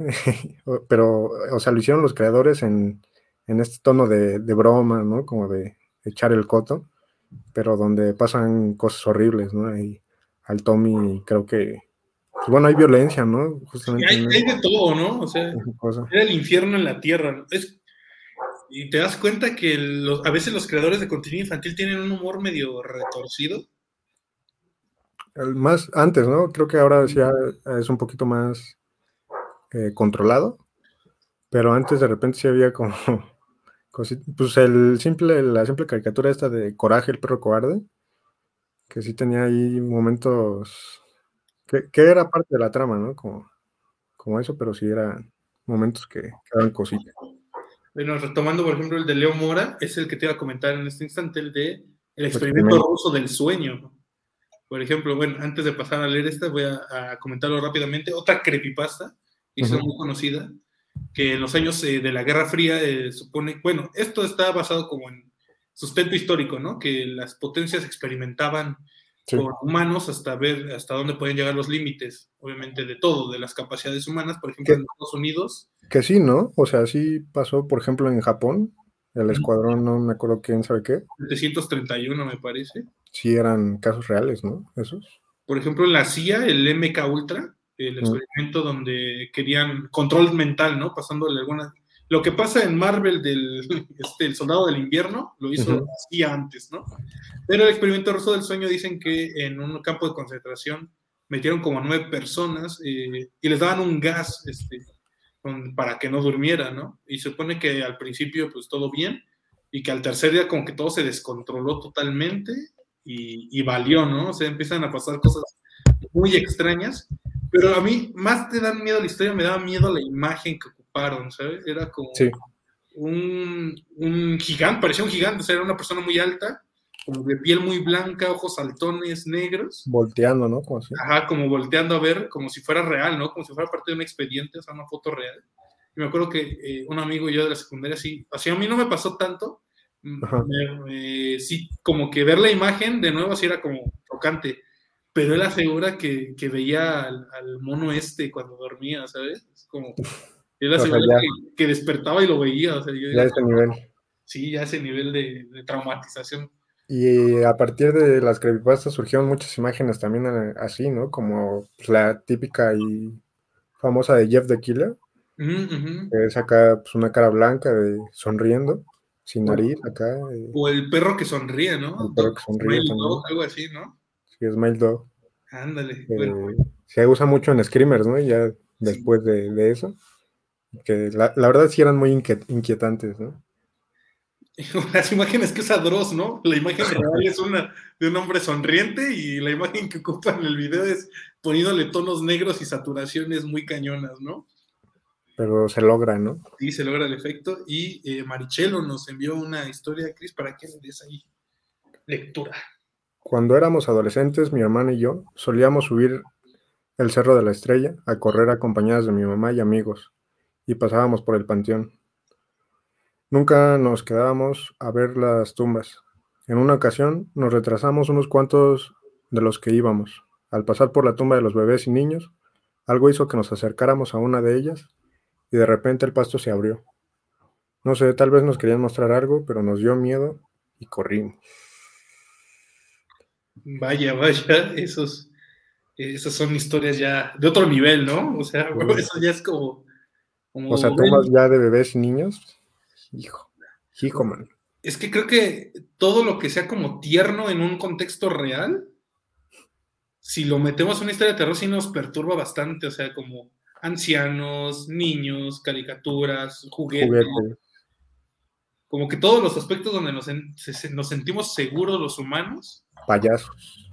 vaya- no, bueno. Pero, ¿sabe? El, ¿De dónde se basó el payaso de It? Del asesino, ¿no? Este. De John Wayne, Wayne Gacy. El payaso. De hecho, antes, pues, de por sí se maquillaban medio tétrico ya, ¿no? En los payasos como los 70s y los 80s. Uno dudaría, ¿no? De alguien que se maquilla así.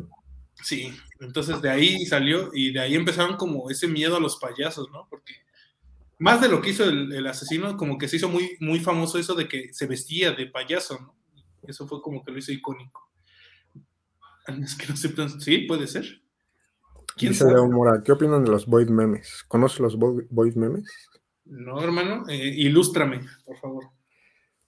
Pues es prácticamente así como momos. Unos buenos momos. memes este, inquietantes que apelan como a una realidad distorsionada o incluso a una realidad alternativa, pero eh, grotesca o, así fea, ¿no? Eh, y pues la verdad, de repente sí, sí puede ser como una especie de eh, nueva corriente del terror desde las redes sociales, ¿no? Como lo fueron los creepypastas, pero sí creo que apenas...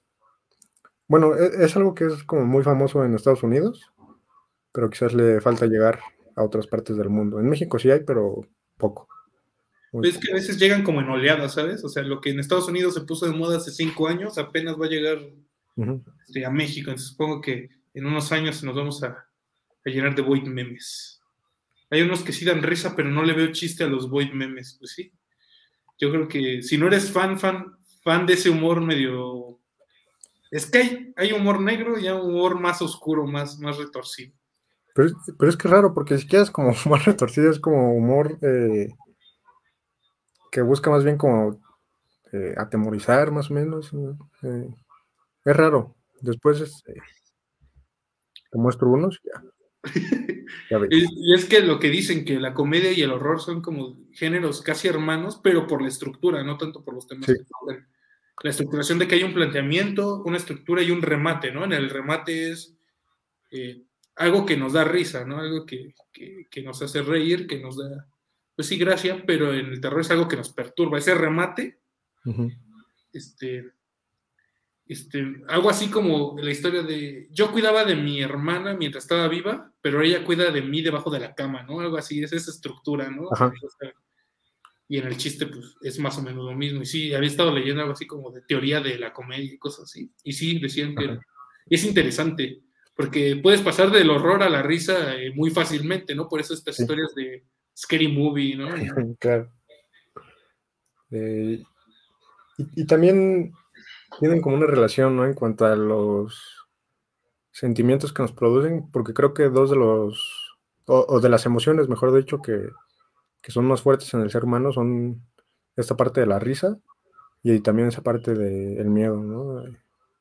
O sea, una buena risa nos puede hacer el día y un gran susto nos puede arruinar el resto, ¿no? De la tarde. Entonces, creo que son como eh, gemelos, ¿no?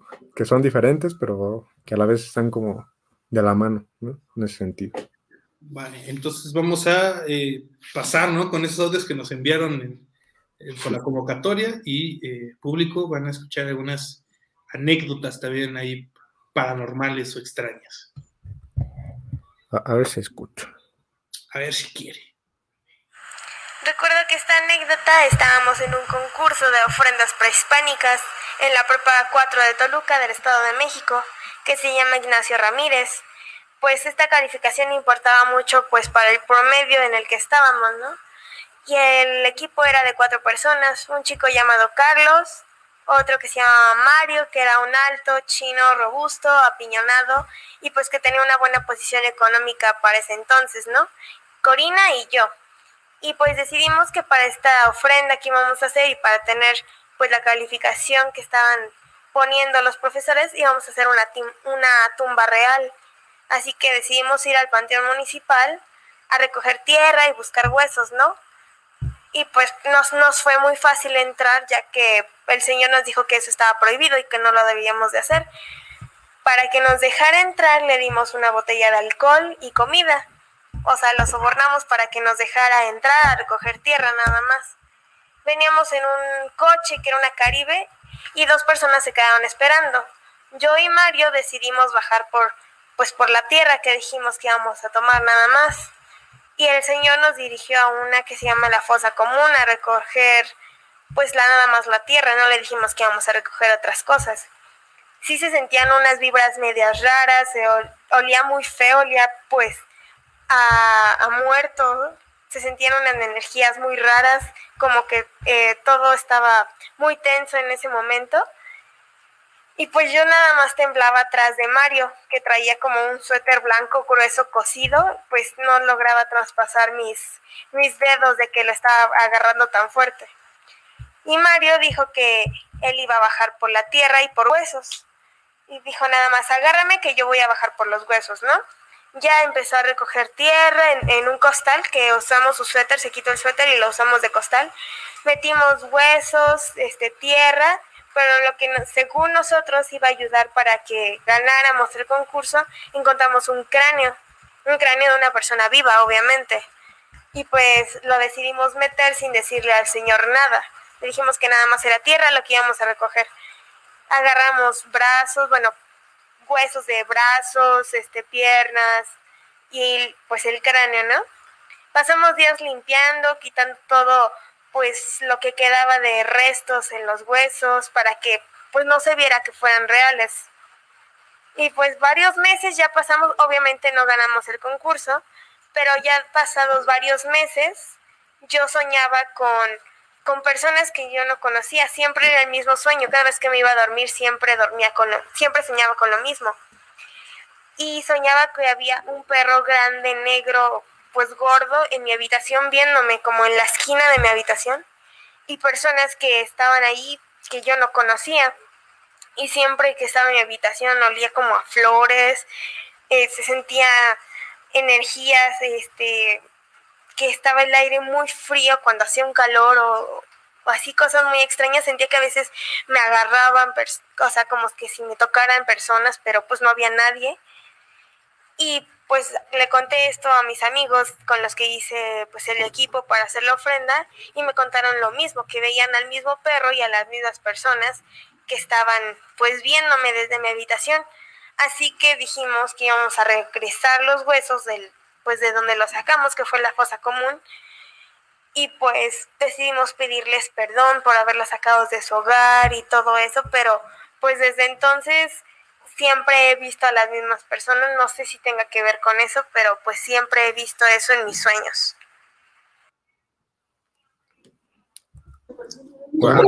¿Cómo?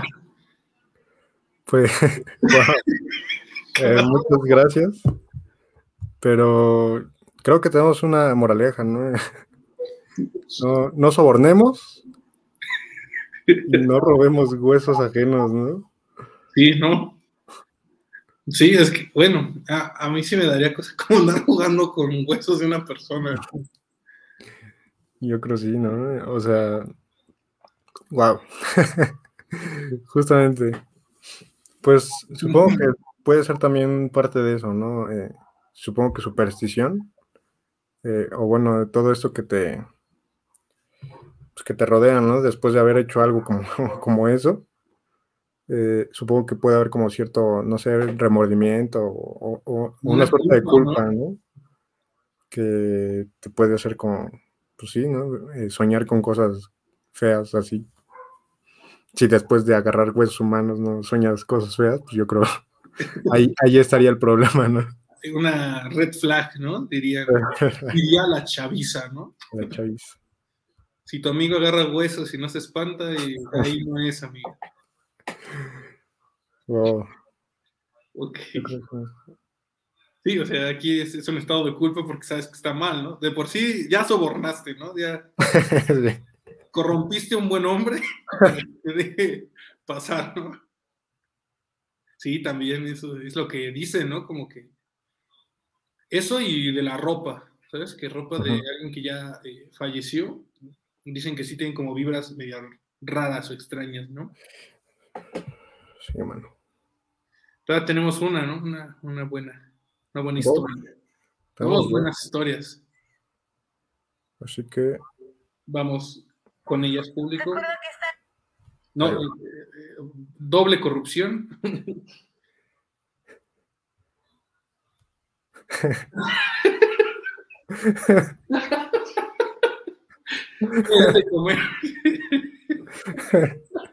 este, bro.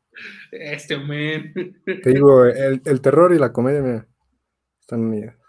Son, son hermanos. Hola, recuerdo que corría el año de 1980. Estaba muy oscuro. La luz en el horizonte comenzaba a irse, regalándonos unos tonos naranjas y púrpuras. Yo tenía 10 años.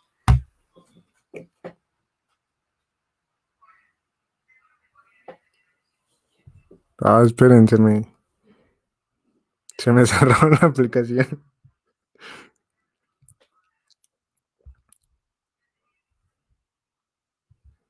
Vale, no es.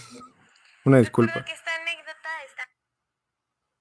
Eh, están jugándonos eh, malas pasadas espíritus, entonces eh, Hola, recuerdo que corría el año de 1980. Estaba muy oscuro. La luz en el horizonte comenzaba a irse, regalándonos unos tonos naranjas y púrpuras. Yo tenía 10 años. Pocas veces la noche me helaba la sangre y me daba escalofríos, pero no como aquella noche. Mis padres, junto con dos de mis hermanos, habíamos viajado al municipio de Nicolás Romero en el Estado de México para el levantamiento de una cruz que había fallecido recientemente. Esto transcurrió sin incidentes, mis padres platicaban por, con personas que yo no conocía, mis hermanos jugaban entre ellos.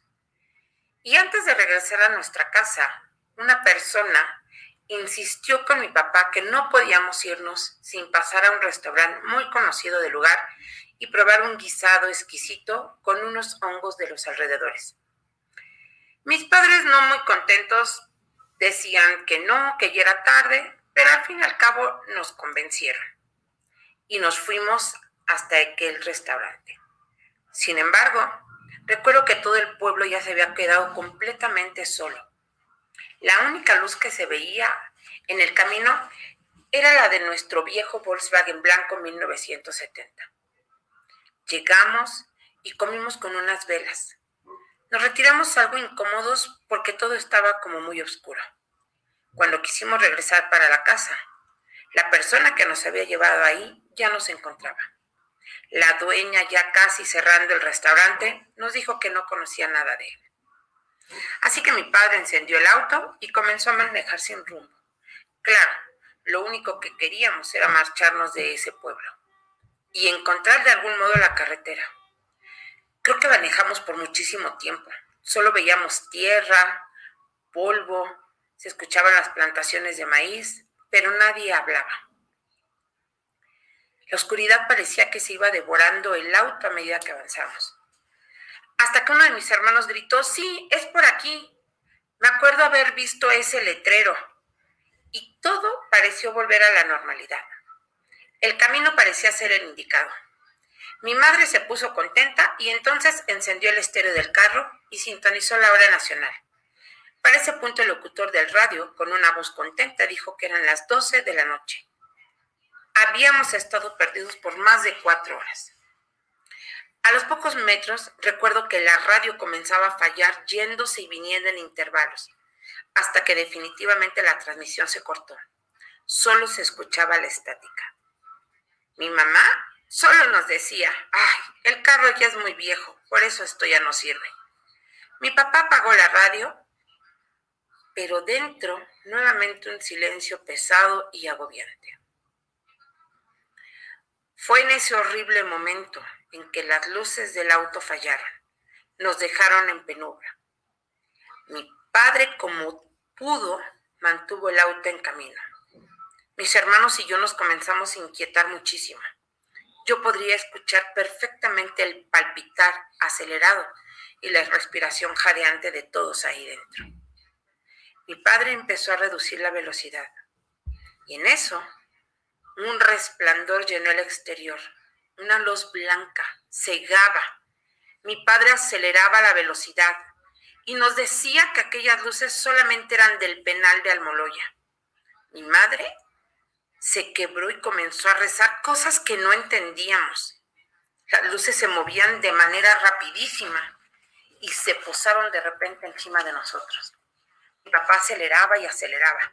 Las luces parecían que nos escoltaban sin inmutarse. En ese momento mis hermanos me acuerdo que cerraron los ojos, pero yo no. La luz se transformó en varias luces y parpadeaban en círculos. Las luces parpadeaban cada vez más rápido, más rápido, más rápido hasta que desaparecieron. Recuerdo perfectamente que se fueron rápido y volaban. La radio volvió y nuevamente esa voz contenta decía que eran las 12 de la noche. Volvieron las luces del auto y nos dimos cuenta de que seguíamos solo a unos pasos del restaurante donde habíamos cenado. Mi padre, aún nervioso, no dijo nada y de alguna forma caminó, encontró nuevamente carretera y volvimos a casa. Yo nunca volví a ver aquellas luces. Sin embargo, mi hermano asegura que todas las noches lo visitan en sueños y que finalmente les ha visto la cara en más de tres ocasiones aquellas luces blancas. Bájale. Tómala. Y esa es como una historia que también he escuchado de, conocidos y conocidas, de como de esa parte rural o más alejada de la urbanización, que suele haber como este tipo de, avistamientos eh, de objetos no conocidos. También es una parte importante del terror, ¿no? Estas historias de de ovnis, aliens, extraterrestres. Bueno, eso asumimos, ¿no? De acuerdo a la historia, no sabemos qué fueron, solo saben que son unas luces, ¿no? Entonces, sí debe dar miedo, y más que se te aparezcan continuamente. No, que te persigan hasta en los sueños.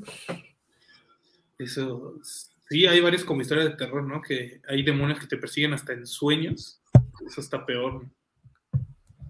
Creo más en ovnis que en fantasmas. ¿Tú qué dices, Chris? ¿Crees más en ovnis que en fantasmas?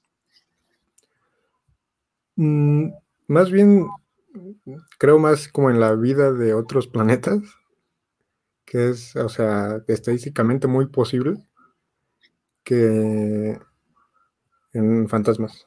Pero siempre digo esta parte de, de que todo puede ser real, ¿no? Digo, si no lo he visto, no quiere decir que no, que no existe lo que tengo entendido es que los fantasmas, bueno, que al morir vamos como a un otro plano, ¿no? De la existencia, o tal vez, este, que la historia estado, CDX, ok. este, estado de postración. Estado de postración. Este, pues sí pasa, ¿no? O sea, dicen que vamos a otro plano de la existencia y que podría ser eso, ¿no? Esos que hay lugares en el mundo que son puentes o puertas, portales, donde todavía hay contacto con estos este, estados de la conciencia, estados planos de la existencia más elevados. Pero, pues, o sea, yo no creo en el fantasma, fantasma como no lo pinta Hollywood, ¿sabes? Una sábana blanca o todo pálido, no sé. Creo que son más, este, sin forma, tal vez, este, como una conciencia libre, no sé, podría ser pero este sí, y tampoco, ah, es que me cuesta creer como en, en los ovnis ovnis, como que nos visiten.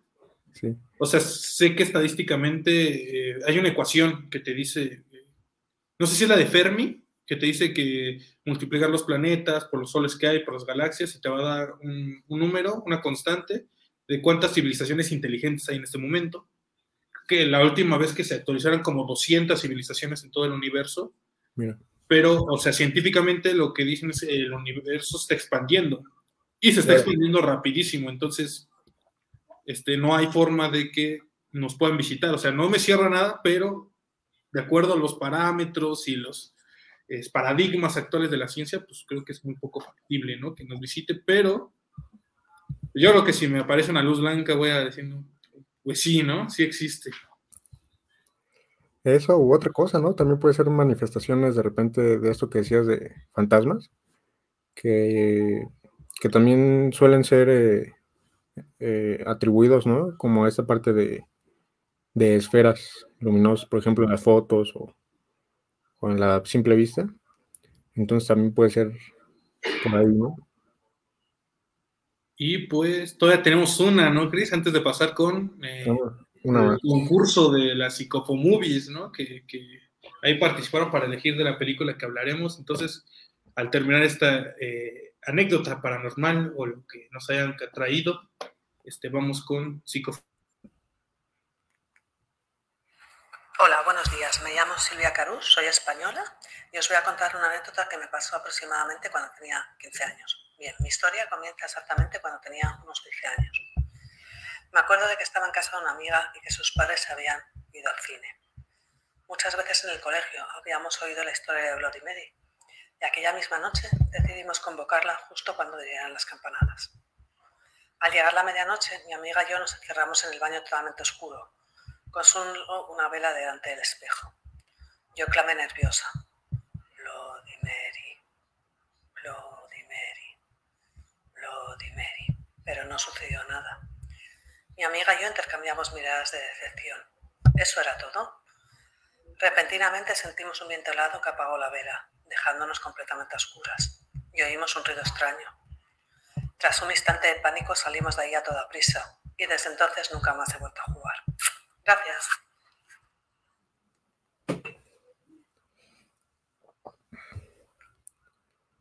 Ahí está. También lo que decíamos, ¿no? Un poquito de, de los juegos, o de estas, ya ahora que también son como invocaciones, que también son muy famosas, ¿no? Ya en internet. Y que supongo que sí dan cosas, ¿no? O sea, yo no lo haría. o sea, yo no lo haría porque está esa parte que el 1% que no es escéptico de mí dice, ¿y si sí me aparece? ¿Y si sí? ¿Y si sí pega? no sé. Eh, estas son las tres cosas más espero. ¿Cómo olvidar al buen Dross, ¿no? Que, que también estuvo ahí presente en nuestra adolescencia. Eh, dice, ¿han visto que ahora los que buscan cosas paranormales lo hacen con la tecnología de Kinect? Ah, sí, también con los filtros estos de como de Snapchat y así, que este que marcan como la figura humana. De repente pues se ponen en, en un lado donde no hay pues, nadie y sale, ¿no? Y la, la, figura. No sé, eso sí es. Mis dientes tienen el filtro. órale, ¿qué está pasando? ¿Eres vampiro ahora?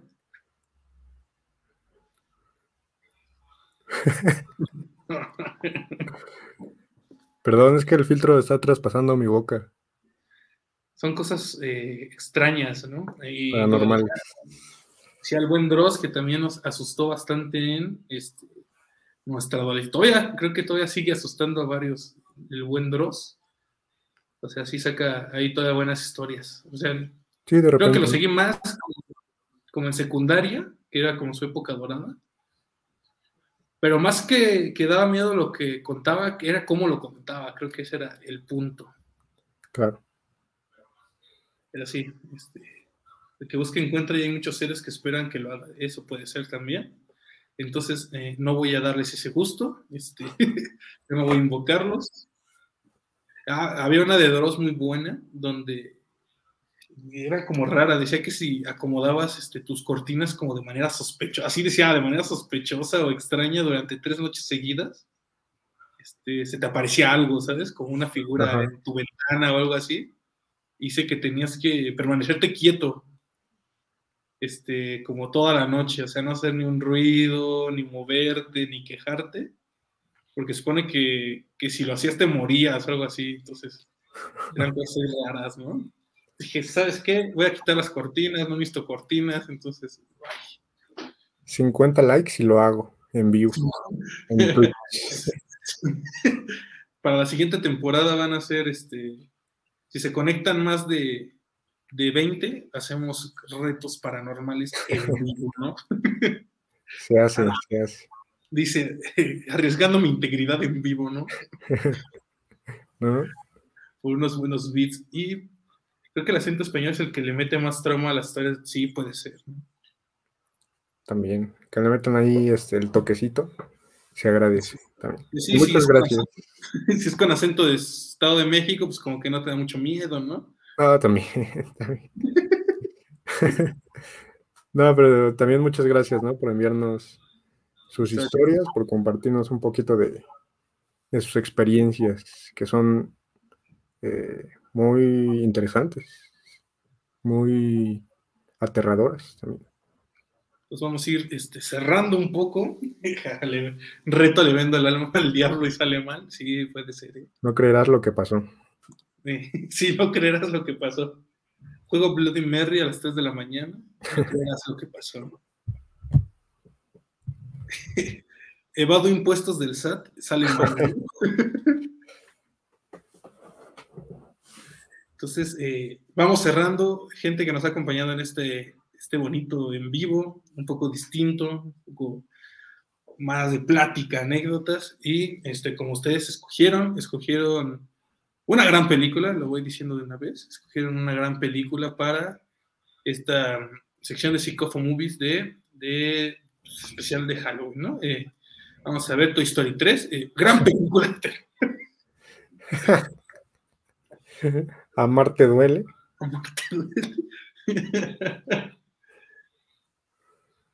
Los típicos de no ves Kung Fu Panda a las 3, a las 3 me sale mal, sí. O se vuelve loco, ¿no? Pues justamente vimos Kung Fu Panda 3, ¿no?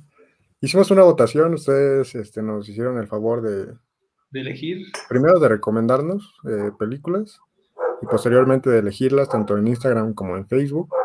Eh, había películas fenomenales, muchas pues obviamente se quedaron fuera, pero eh, ojalá después puedan también estar en, en otros torneos o incluso en, en el mismo podcast per se. Y eh, las finalistas fueron dos grandes películas, The Shining, eh, de Kubrick, basada en, ese, en esa novela de Stephen King, que a él no le gusta mucho la película, y eh, El silencio de los inocentes o de los corderos, de repente ahí de, de, de la traducción, con el buen Ant Anthony Hopkins como Hannibal Lecter y eh, Jodie Foster, ¿no? Creo. Jodie Foster como la eh, agente Clarice Starling, ¿no? Pues antes empezamos con algunos datos, ¿no? Eh, curiosos sobre, porque es una gran película y ya para ir cerrando. Pero no sé, ¿sabías, mi buen amigo, este, que Hannibal está inspirado en un mexicano? Ah, el personaje de Hannibal Lecter este, está inspirado en un criminal mexicano, de hecho de la Ciudad de México, de hecho donde vives, en, su- en esa calle, de hecho, de hecho en tu cuarto, Con razón estaba barata esta casa. ¿no? Este, le llamaron el monstruo de la Ciudad de México y pues sí era, vamos a entrar en detalles, pero sí era básicamente lo que era Hannibal Lecter, entonces ahí se, se basó este, un poco Thomas Harris, el... Ah, porque si no lo saben también, eh, son libros antes de películas, sacaron primero como la serie de libros. Y, y, pues sí, eso también usaron, eh, usaron la película como propaganda también para animar a que más agentes mujeres se unieran al FBI. Entonces hay algunos hay datos curiosos. Y también de que Anthony Hopkins eh, ganó el Oscar a Mejor Actor con la segunda participación más pequeña, más corta de la historia de la Academia, con 24 minutos solo en... Así es Hannibal Lecter era mi abuelo.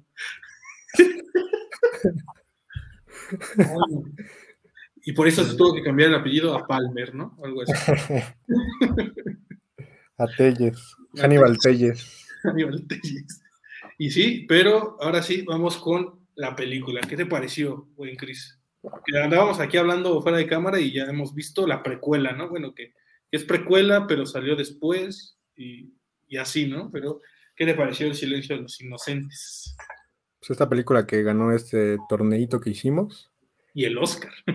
Y multipremiada, la verdad, porque ganó mejor película, mejor director, mejor actriz, mejor actor, eh, tanto en Oscar como en BAFTA, como en otras más. Y nominada a muchas más también categorías. Y pues sí, esta película, hay una cronología ahí extraña con las películas de Hannibal o donde sale Hannibal, porque primero, eh, digamos que de acuerdo a la cronología de, de, los sucesos, Va primero una precuela que salió en 2007, creo, que es de Hannibal Lecter. La verdad no la he visto, dicen que, que es mala, como todas las precuelas de este estilo. Después eh, estaría Manhunter, que prácticamente es como la primera versión de Red Dragon, pero sin Anthony Hopkins y sin Edward Norton. Luego sale. Este, Ryan Cox, ¿no? Como Hannibal. También. Luego sale Red Dragon, que. No. Sí, no. Primero sale El silencio de los inocentes, ¿no? Eso. Aunque ocurre después de Red Dragon. Y después hicieron Hannibal, ¿no? La secuela del silencio. Con Ridley Scott y, y pues ya digamos que sería como la última, ¿no? Y la última fue Red Dragon. Bueno, Red Dragon con... Hay cosas raras, así sí está. se filmó al final, pero eh, ocurre antes incluso del Silencio de los Inocentes. Y ya después salió la serie, ¿no? Con Matt Mikkelsen. Que eh, no la recomendaron, entonces ahí tenemos una tarea para eh, pues, próximamente, o sea, no, eh, no pronto, pero sí este, ya tenemos ahí anotada Hannibal. Lo he leído y buenas críticas, en cuanto a... Debe ser. De, el trasfondo psicológico de los personajes, todo dice que está muy bien hecho, pero en Silencio de los Inocentes, ¿sabes? Esperaba más. Yo nunca había visto, o sea, había visto Red Dragon y dije, pues si esto está dicen que era mejor. Dije, pues esperaba ver más sangre, ¿sabes? Tal vez empecé, esperaba ver más de tipo Hannibal, aunque obviamente es como una subtrama más lo de Hannibal, ¿no? Sí. No sé, ¿qué, qué te pareció? ¿Qué, ¿Qué, es lo que más te llamó de la atención de la película, en gris? Pues como película de terror, es muy buen thriller. Muy buen thriller, exacto. Porque de terror, eh, la verdad, sí se queda un poco corta. Incluso Red Dragon tiene un poquito más de, de esta parte como gore o más de horror. Y El silencio de los inocentes es un poquito más detectivesca, eh, más de, suspenso, de resolver acertijos y misterios. Y en general, pues es una película magnífica, ¿no? Obviamente, si ustedes la ven buscando terror, eh, pues huyan de ahí, porque no, no va a ser una gran opción. Sin embargo, sí está esta parte de, pues del misterio, ¿verdad? De, ver qué, onda con el nuevo asesino, ¿no? Que, acecha. Y bueno, prácticamente la película está sostenida también por las actuaciones, eh, tanto de Jodie como de, de Anthony, que me parece que son fenomenales.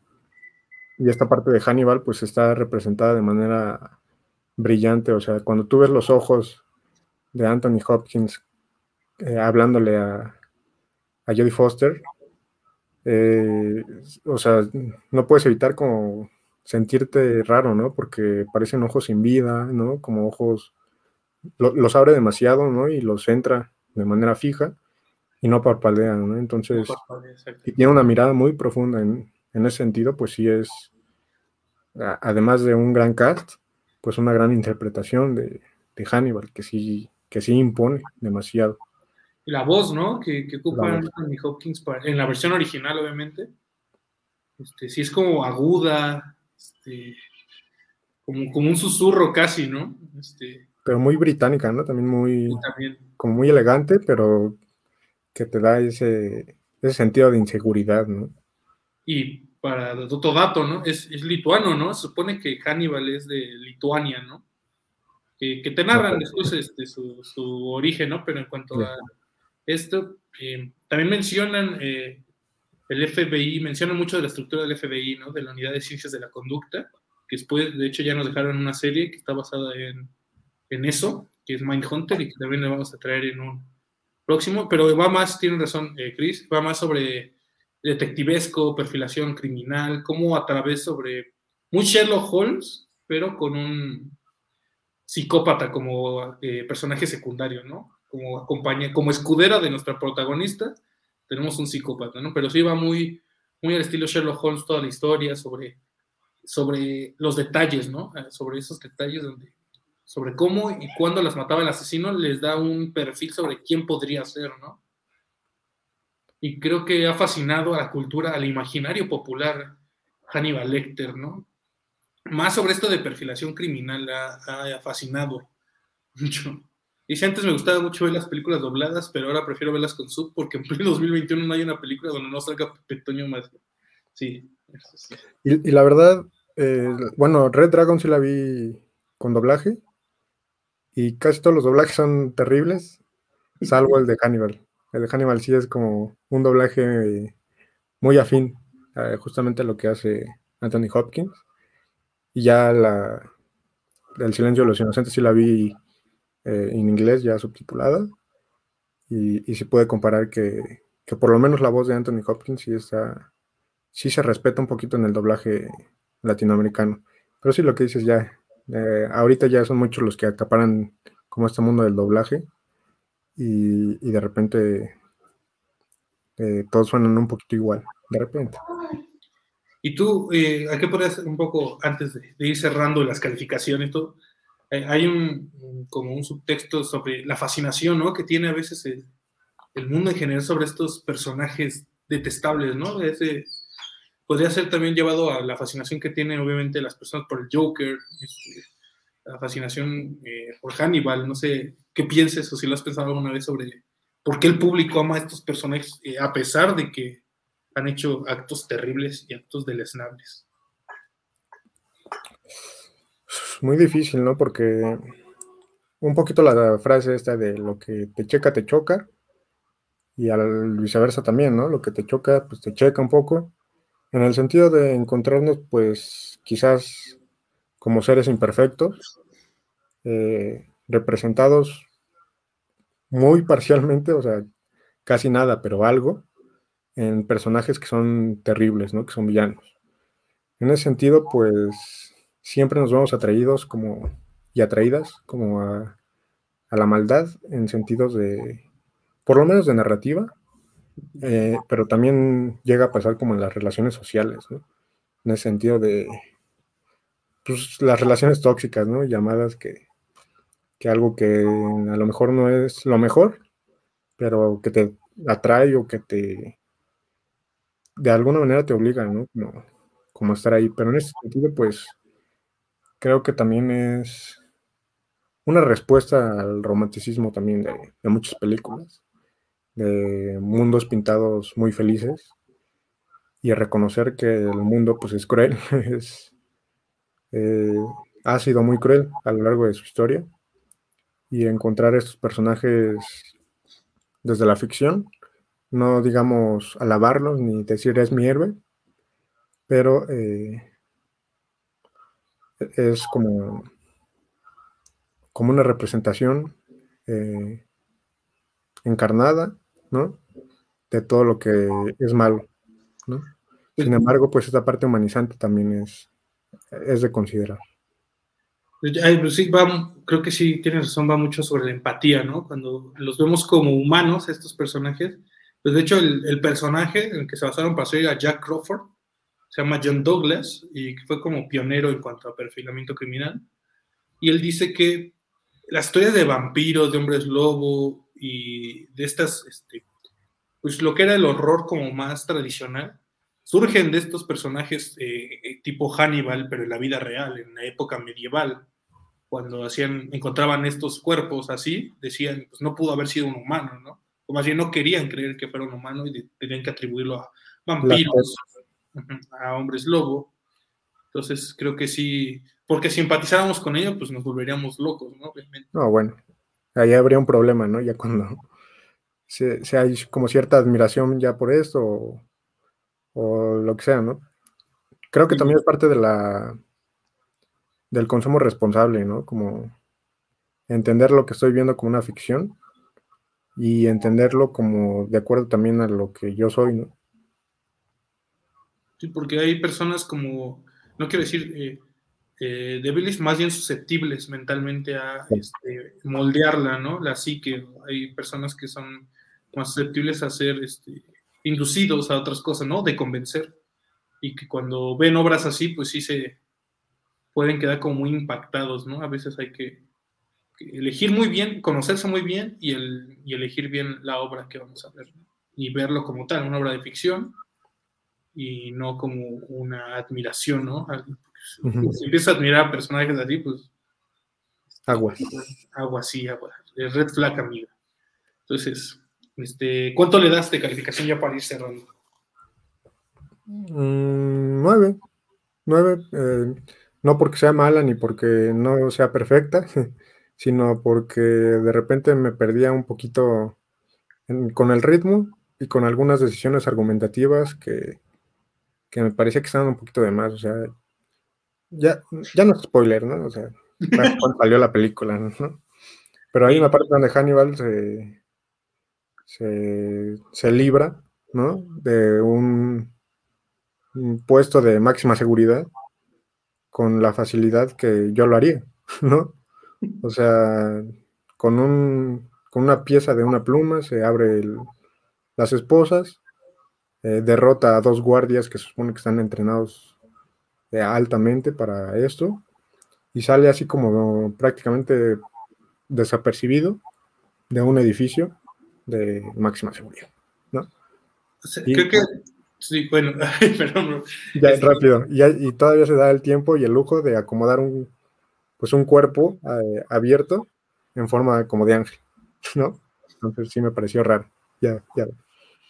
No, sí, este, obviamente dicen que, ah, bueno, eh, hablando de villanos, hay como libros de estos de los más grandes villanos de la, o los más peligrosos, ¿no? Y sí plantaban como a Hannibal, porque supone que eh, era como, en su pasado era cirujano y sabía como muchas técnicas y sabía como dónde golpear y todo, pero le falta planting narrativo a la historia, ¿no? En ningún momento te dicen que casi, casi Hannibal Lecter es un super soldado y se va a librar así, pero si te dicen alternativo, ah, Hannibal Lecter es doctor, sabe esto, tiene habilidades en esto, o sea, más como si se lo hubieran pasado a Clarice, ¿no? Cuando le dan el expediente de Hannibal y le hubieran dicho de rápido eso, pues dices, tiene más sentido, ¿no? En la forma en que se libró y de la forma tan fácil en que se libró.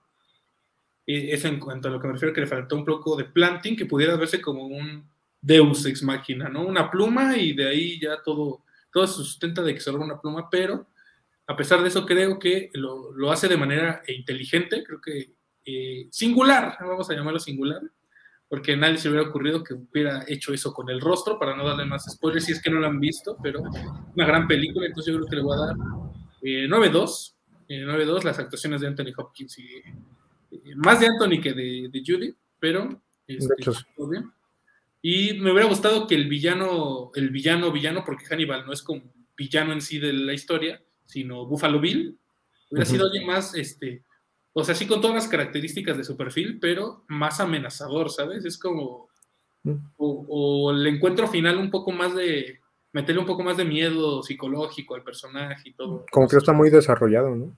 Sí, o sea, exacto, le faltó desarrollo a Buffalo. Por ejemplo, si hablamos de Red Dragon, el, que era el hada de los dientes, le llamaba, ¿no? Al, asesino este, tenía un poco más de, de planeación, de de escritura, de guion, ¿sabes? De, crear bien al personaje, entonces creo que ahí le falló un poquito, pero 9-2. Y con esto cerramos, ¿no? Eh, Chris, el especial de Halloween, este episodio 21. Sí, porque ya está lloviendo. Ya está lloviendo y me vaya a dar miedo, ¿no? Pues muchas gracias a todas y a todos quienes nos, acompañaron. Eh, la verdad es que como fan del terror, sí agradece también que, que hayamos hecho esto en un día tan especial, ¿no? Como el 31 de, octubre. Y también se viene pues Día de Muertos, ¿no? En, México. Y pues no nos olvidamos de, estas fechas que también recuerdan pues a quienes ya se fueron y a quienes se irán también, ¿no? Porque, bueno, siempre sería bonito que, te recordasen. Y pues eh, también mañana, aprovechando, mañana sale el, quinto número de Igual Revista, Memento Mori, eh, con temática ahí de, pues, de la muerte, para que vayan a checarlo. Bien, Cris, entonces ahí chequen Iguales Revista, eh, chequen todo el contenido, ahí van a tener este un cuentito ahí eh, mío, entonces vayan también a checarlo, compartan, compartan este espacio, compartan Iguales Revistas, espacios independientes que pues dan este Bacardi Halloween. Sería como Bacardi de calabaza tomando eso, ¿no? edición Halloween, pero... Salió uno que brilla en la oscuridad. brillo como Edward Cullen, ¿no? Entonces, eh, vayan a checar y vayan a compartir estos espacios. Eh, recuerden que pueden seguirnos en todas nuestras redes sociales, Facebook, Twitter, Instagram, eh, TikTok, ya, ya ni lo quiero mencionar porque no hemos vuelto, no hemos vuelto, no hemos vuelto, pero volveremos, ¿no? Me verás volver, diría Gustavo Cerati. Entonces, ahí nos pueden checar, pueden checar todos los episodios en Spotify, Breaker, Overcast, Google Podcast, todo donde diga podcast, ahí estamos, y vayan a checar todos los episodios. Este en especial, si les gustó alguna anécdota, alguna plática, compártanlo, etiquétenos en las redes, ahí vamos a estar todo eso. Entonces, chequen todo esto, y esto fue Psicofonías, y los dejo con la frase, si tuviera que llevarme un libro de terror a una isla desierta, preferiría ahogarme en el naufragio. Entonces, esto fue Psicofonías Universales, episodio 21. Gracias. Hasta luego y pasen terribles noches. Pasen terribles noches. Mm. Cuídense, bye.